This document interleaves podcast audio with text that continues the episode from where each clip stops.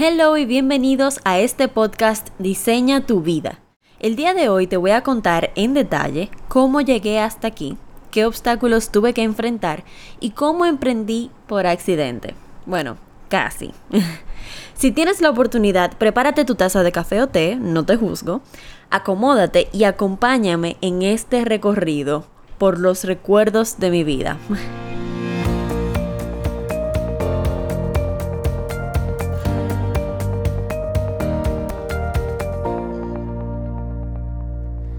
¿Cómo llegué hasta aquí?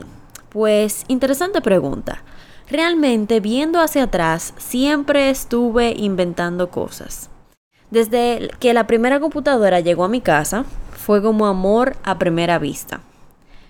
Gracias a Dios, mi tía tenía una tienda de computadoras, lo que nos daba el acceso a comprar una a un precio un tanto asequible. Y así fue como comenzó mi proceso de experimentación que tenía a mi mamá casi volviéndose loca. Cual forma existiera para inventar en la computadora y, bueno, potencialmente dañarla, yo descubría y procedía, claro que sí, a intentarlo, incluyendo el tener un servidor de esta casa que requería que la computadora se mantuviese encendida todo el tiempo. Pues así que funcionan los servidores. O sea, el servidor se mantiene todo el tiempo encendido, por eso normalmente están en habitaciones bien climatizadas para que las otras computadoras puedan acceder a la, información que está en el servidor.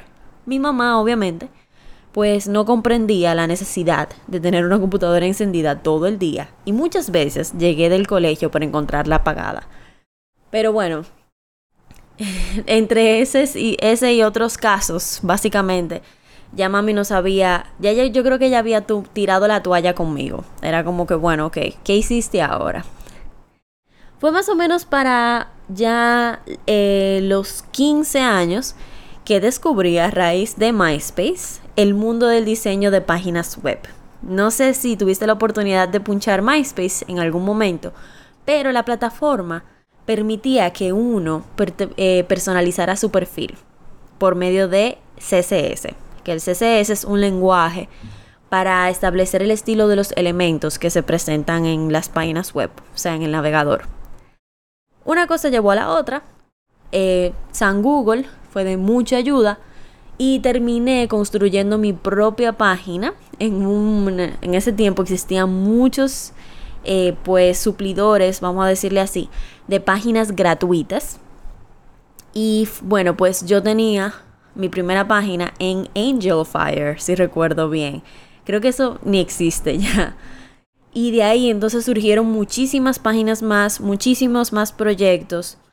incluso colaboré con algunas personas en lo que eran en ese momento link groups porque no existían las redes sociales como tal tan desarrolladas y lo que se hacía era que se linkeaba entre páginas para incrementar el tráfico. Y en ese proceso fue que yo pulí mis habilidades completamente aprendidas desde casa con el HTML 1 y ya vamos por el 5. Fue un periodo de mucha prueba, mucho error, eh, pero fue una época hermosa en la que yo tenía pues toda la libertad de inventarme lo que yo quisiera, básicamente. Y tenía el tiempo, claro, estaba en el colegio.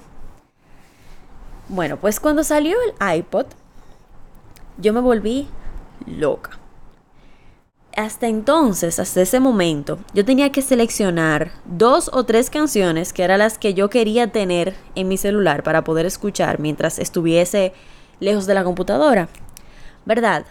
Entonces, para mí el iPod era como, wow, era como la solución perfecta.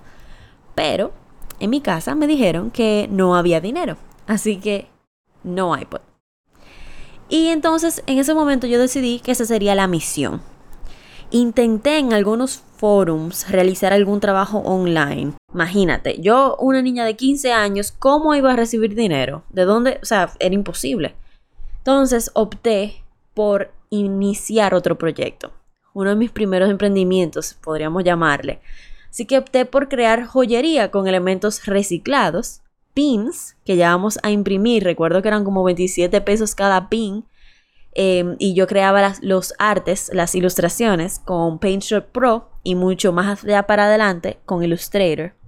Algunos personajes, personajes de juegos o de muñequitos, entre otras monerías. Mi tienda se llamaba Rockability, lo recuerdo como hoy. yo le hice toda su identidad, creaba todos los artes y junto con un amigo tomaba fotografías con personas que yo le pedía favores para la publicidad en Facebook. Eso fue un boom, incluso yo puedo decir que creé como toda una red de venta entre colegios. Era como que, ok, si tú me vendes esta pieza, que cuesta, vamos a poner 70 pesos, te gana 20, yo me gano 50. Entonces, de esa forma yo lograba vender, ampliar mi red de venta, porque yo estaba en un colegio un poco eh, pequeño, limitado en la cantidad de estudiantes. Entonces, esa fue la forma en la que yo comencé a recaudar el dinero para comprar mi iPod. En esta etapa fue que yo aprendí a negociar y hasta diría que contraté, entre comillas, mi primer empleado. Era un amigo que me ayudaba a pintar los dijes y llaveros que yo hacía con polymer clay, una masilla que tú pues horneabas y ya se ponía dura. Y yo le pagaba a él un salario muy muy bajo, pero digamos que fue mi primer empleado básicamente. Ya para las vacaciones, yo tenía el dinero de comprar mi iPod y siempre lo voy a recordar como el catalizador, el inicio de todo, el episodio en el que yo me di cuenta que el, dinero se genera. Y de ahí pues comencé a inventarme un reguero de cosas, entre ellos un blog en el que yo le enseñaba a las personas a hacer cosas DIY, pero imagínense, eso no, imagínate, no llegó, eso no llegó muy lejos. Como para esa época fue que yo comencé con mi problema de salud. Empecé a sufrir de fatiga crónica, dolor muscular, jaquecas, depresión y visité incontables médicos, desde reumatólogos hasta psicólogos, buscando la causa y obviamente pues la cura. Esto impactó grandemente mi desempeño escolar, social, mi vida en general, específicamente porque eh, visité algunos neurólogos que me pusieron en pastillas muy fuertes. Y pues nada, descuidé los proyectos, dejé de inventar tanto y básicamente me quedé solamente eh, escribiendo y consumiendo, viendo qué muñequitos, qué series, qué cosas en el internet. Y, ¿qué les digo? No entendía de dónde salían tantos síntomas, como nadie sabía qué decirle a mi mamá que no fuera. Está tratando de llamar la atención. Seamos reales. Nadie dura 10 años llamando la atención. Porque desde que empezó el problema solamente empeoró. Cada vez era peor. Salir de la casa era todo un esfuerzo, por lo que yo evitaba centros comerciales, eh, piscinas, eh, eh, viajes largos, salidas sociales. Mentalmente también me frustraba mucho porque mi memoria comenzó a fallar muchísimo. Dejaba de recordarme cosas pequeñas y dejé de, de ser tan ágil mentalmente. Algo que le llaman el brain fog. Pero me gradué, gracias a Dios. Socialmente sufrí mucho bullying. Eso ya no relacionado, pero también contribuía un poquito con el problema. Fui arrastrada a muchos conflictos. Así que esos años yo los considero como mi propia edad media o edad oscura. Situaciones que me llevaron a encerrarme y a leer mucho. Y no estoy bromeando, o sea, leer mucho. Y mucho más aún, punchar en la computadora. Mejoré eh, mis habilidades con los diferentes programas de diseño, mejoré mi escritura, mejoré en la ilustración, montaje en Photoshop, cosas así. Cuando entré a la universidad, los síntomas empeoraron. Yo tenía que viajar una hora diaria para llegar a mi lugar de estudios, que fue en el ITLA, Instituto Tecnológico de las Américas, y una hora para atrás, en una guagua, lo cual me comenzó a desarrollar una tendinitis en una pierna y terminé hasta usando muletas por un tiempo. Porque la tensión que yo acumulaba en mi cuerpo, sin razón aparente, causó que mis tendones eh, pues se contrayeran demasiado y eso pues me causó una inflamación en la bursa. Fue muy, muy frustrante. Hasta hubo un examen al que no pude ir tuve que enviar el proyecto, cruzar los dedos y confiar en que yo había creado una buena reputación con el profesor y que quien estaba llevando el proyecto me iba a defender. Ustedes saben ya que en diseño uno siempre tiene que defender lo que está presentando. Asimismo, tuve que cancelar muchos planes. Pasé largos periodos en cama y con mucho esfuerzo logré terminar mi universidad y comenzó un nuevo reto, el mundo laboral, porque es que no se queda ahí. ¿Cómo buscar un trabajo y realmente comprometerte cuando hay días que tú no puedes ni pararte de la cama?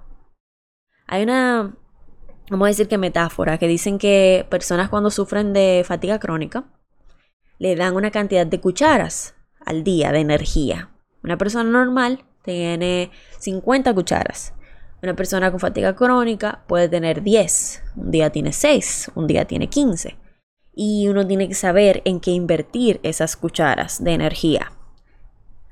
Entonces, dígame, dime cómo es que yo puedo crecer profesionalmente si ya a las 2 de la tarde yo estaba exhausta, lista para dormir. Lo que había estudiado, gracias a Dios, multimedia, me permitía trabajar desde una silla y un escritorio, o sea, no era un trabajo que requería mucho movimiento, pero también el durar mucho tiempo sentada, tal vez no en la posición correcta, en la silla correcta, en las condiciones correctas. Para mí era una película de terror, era ya una inflamación, con una crisis, que compresa caliente fría, que inyecciones. Y agregándole a eso, mi capacidad de manejar estrés era nula. El estrés de la calle, los murmullos en lugar de trabajo, los sonidos no controlados, etc. Así que, básicamente, mi única opción era crear una, una empresa propia. Aunque realmente eso sucedió por accidente. No fue que yo soñaba con tener mi propia empresa, ni nada por el estilo. Simplemente un día, eh, pues, se creó una conexión. Yo nunca me consideré una negociante ni una persona muy social, francamente. En retrospectiva, eso fue una limitación puesta por mí misma, ya que venía de una experiencia negativa, una experiencia en la que las interacciones me drenaban la energía, pero una cosa llevó a la otra. Todo empezó con una presentación de PowerPoint que creé para un familiar. Una de mis fuertes en la universidad era crear presentaciones y todavía lo disfruto muchísimo algunas recomendaciones luego, él comenzó a referirme, eh, pues ya yo tenía una buena clientela hasta cierto punto. Yo, imagínense, todo le decía que sí, porque ¿por qué no? Tenía el tiempo, estaba ya casi graduándome o graduada, disfrutaba del diseño, o sea, era lo que me apasionaba, y resolver un problema de forma visual, inmersiva y creativa era una oportunidad que uno no lo puede decir que no. Y de esa forma fue que llegué a RIE una empresa en pañales, buscando abrirse camino en el mercado dominicano, con toda una estructura bien diferente a lo que se estila aquí en Santo Domingo en ese momento, pues se estilaba. Y bueno, fui recomendada para asistir a Emily con su página web y no sé cómo, pero terminé formando parte del equipo. Y wow, fue una experiencia maravillosa. Eh, no sé si sabes que mientras más pequeña y nueva la empresa, más sombreros hay que asumir. Pero esto me aportó una, o sea, una experiencia invaluable. Yo desde la creación de productos hasta el servicio al cliente, participé en incontables cursos de todos los temas, desarrollé mi creatividad como agente de felicidad creando álbumes, cosa que yo nunca me imaginé a mí misma haciendo, y otras manualidades. Me fajé con WordPress, que era lo que utilizaba en ese momento, a crear el entorno perfecto para RIE. Entre la tienda, el blog, más adelante los cursos. Y con MailChimp enviando campañas, eh, analizando el desempeño y optimizando para incrementar clics y opens. Hasta me tocó viajar a la conferencia más grande de DIY y crafts de todos los Estados Unidos. Otro aprendizaje enorme para mí, el ver cómo todas esas marcas en ese lugar luchaban por la atención de nosotros, los compradores, cómo organizaban los stands, cuáles eran las estrategias de venta, como cada una tiene su personalidad. Y pues eh, puedo decir que aprendí demasiado de esa experiencia. Sin embargo, poco a poco, los trabajos por recomendación empezaron a ser más que suficientes para mantenerme, incluso hasta más de lo que yo podía tomar.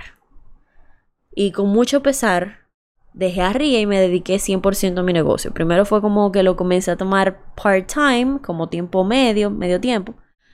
Y luego pues entonces ya tuve que eh, pues salir porque no daba abasto.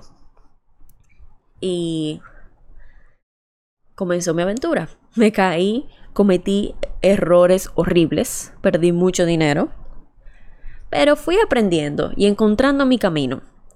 Entre contratar a alguien que no encaja, clientes no satisfechos que luego se volvieron amigos de por vida, y cambios de local que me llevaron a hasta abrir una puerta en una pared allá en mi casa, en casa de mis padres, y tener mi oficina en la casa, cada experiencia fue una escuela. Como les comenté en el episodio 1, en un momento incluso, empecé a perseguir el construir una agencia y me tuve que devolver. Es que el cambio está bien, no hay problema. Es, son etapas de experimentación, de uno ver qué realmente encaja con uno. Porque yo no me había dado cuenta que yo no quería y no podía perseguir un imperio, un super negocio que requiriera mucho más de lo que yo podía dar cuando mi cuerpo no estaba cooperando conmigo. Porque todo comenzó, como les había dicho antes, a empeorar, todo iba empeorando comenzaron incluso a volverse unos síntomas más neurológicos que físicos. O sea, que, que vamos a decir que de coyunturas o de dolor simplemente. Los sonidos agudos o motorizados comenzaron a ser tan difíciles para mí que yo lloraba de la frustración. Porque yo sentía que esos sonidos estaban dentro de mi cabeza. La sensibilidad que yo tenía para con la luz, Llegó un punto en el que yo no podía manejar. De noche era imposible yo manejar. Yo tenía que detenerme a calmarme porque la tanta luz como que no, no me permitía manejar. Y pues la tensión en mi cuerpo era tan tan fuerte que un quiropráctico me dijo que si yo seguía así, me iban a tener que reemplazar la cadera antes de que yo cumpliera 50 años de edad. Todo se estaba saliendo de control. Y mi vida, profesional y personal, se, vi, se veían 100% afectadas. 100%. Pasé por dos gastritis bien fuertes. Tan fuertes, realmente, que lo único que me sanó fue comer sábila. Remedios que uno hasta se ríe cuando uno lo oye, pero que yo estaba tan desesperada que, que tuve que probarlos. Pero, querido oyente, como toda la vida, uno se acostumbra mi umbral del dolor altísimo, súper acostumbrada a levantarme todos los días con dolores en diferentes lugares, eh, acostumbrada a no poder comer cualquier cosa porque mi estómago estaba bien delicado, acostumbrada a pues sobrevivir, a crear un espacio controlado, negocio controlado. Y adivina qué, seguí creciendo el tener mi propia empresa me permitía tener un horario flexible, no tener que movilizarme todo el tiempo y llevar las cosas a mi paso. Mi estructura de negocios fue creada específicamente para funcionar para mí. Pero así como fue creada específicamente para mí, también el negocio me agregaba un componente muy peligroso, el estrés. El estrés que me estaba prácticamente comiendo viva. Así que yo decidí que eso no podía continuar así. Que yo no podía seguir sin respuestas. Yo había dejado de ir a los médicos.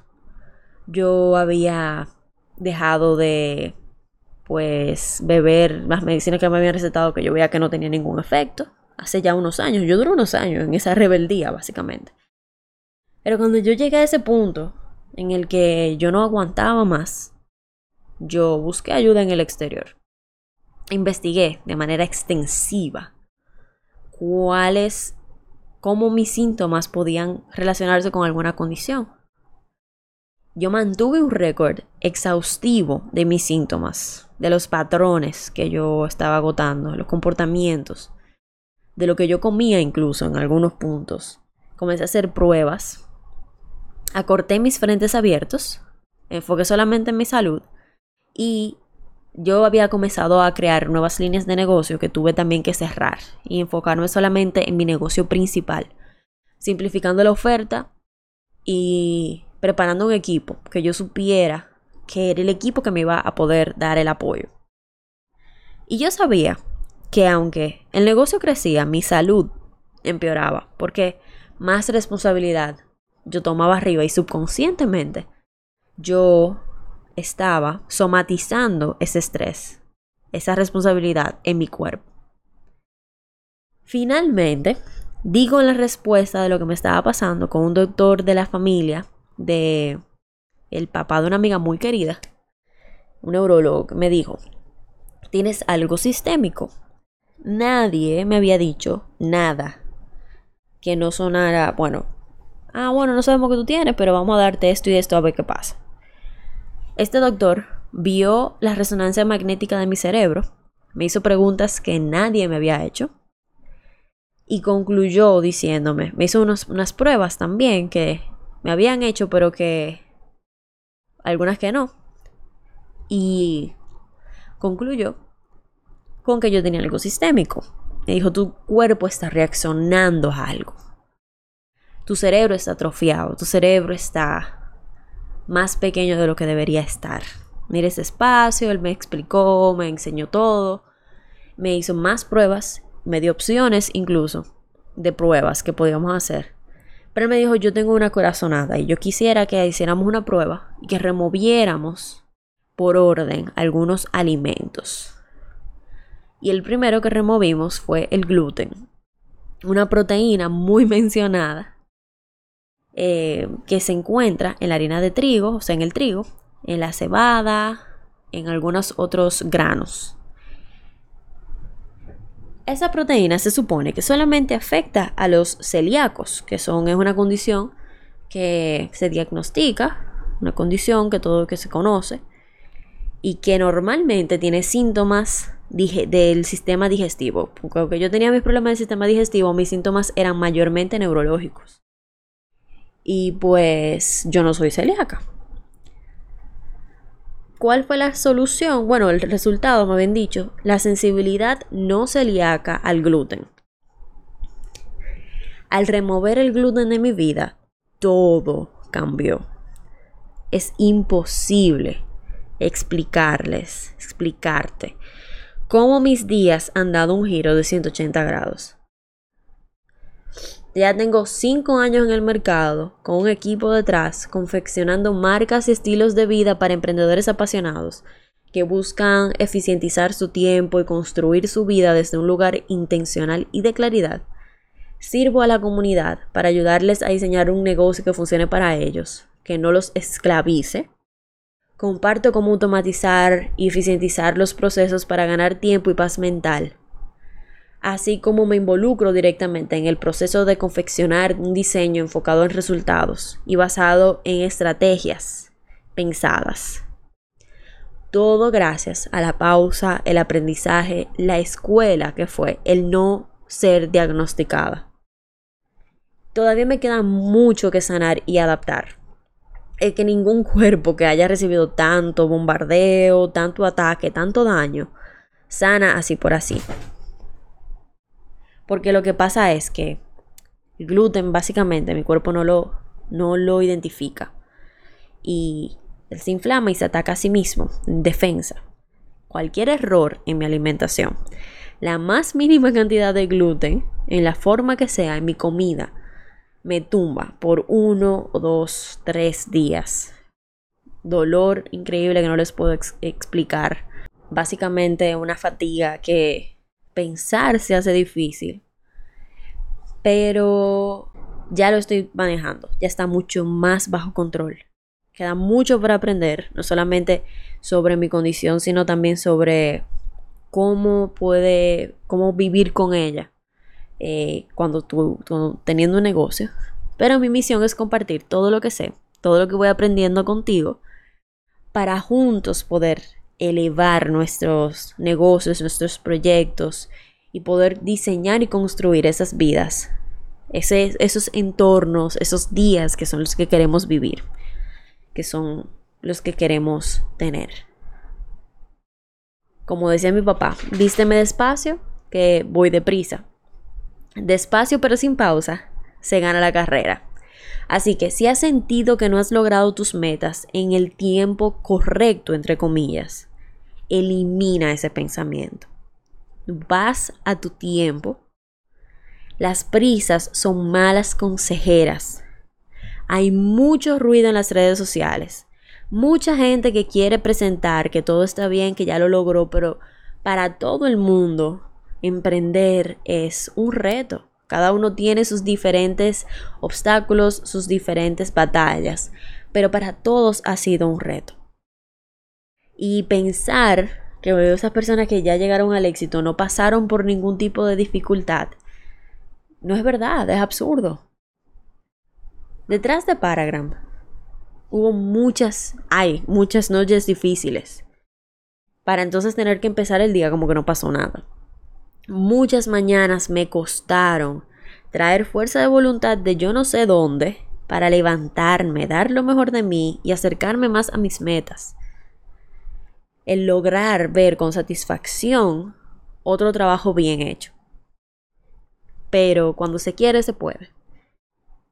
Y tener bien pendiente, bien pendiente, que cada uno tiene un camino diferente y tiene el derecho de cambiar, de experimentar. Debemos de perdonarnos por tomar tal vez alguna decisión incorrecta, porque esas decisiones incorrectas son las que nos llevan a ser la persona que necesitamos ser para el negocio que queremos tener. Entonces, ¿qué hay detrás de tu proyecto? ¿Cuál es la historia que no se cuenta? ¿Y cómo puede esa circunstancia estarte preparando para lo que viene. Estar preparándote para la versión de ti que va a ser la que va a poder manejar ese negocio, que va a ser la que va a llevar ese negocio a un nivel aún más alto. De verdad, un abrazo. Gracias por escucharme. Esa es mi historia, lo que llevo hasta ahora. Y espero continuar conversando contigo en el próximo episodio de, este podcast, Diseña tu vida. Bye bye.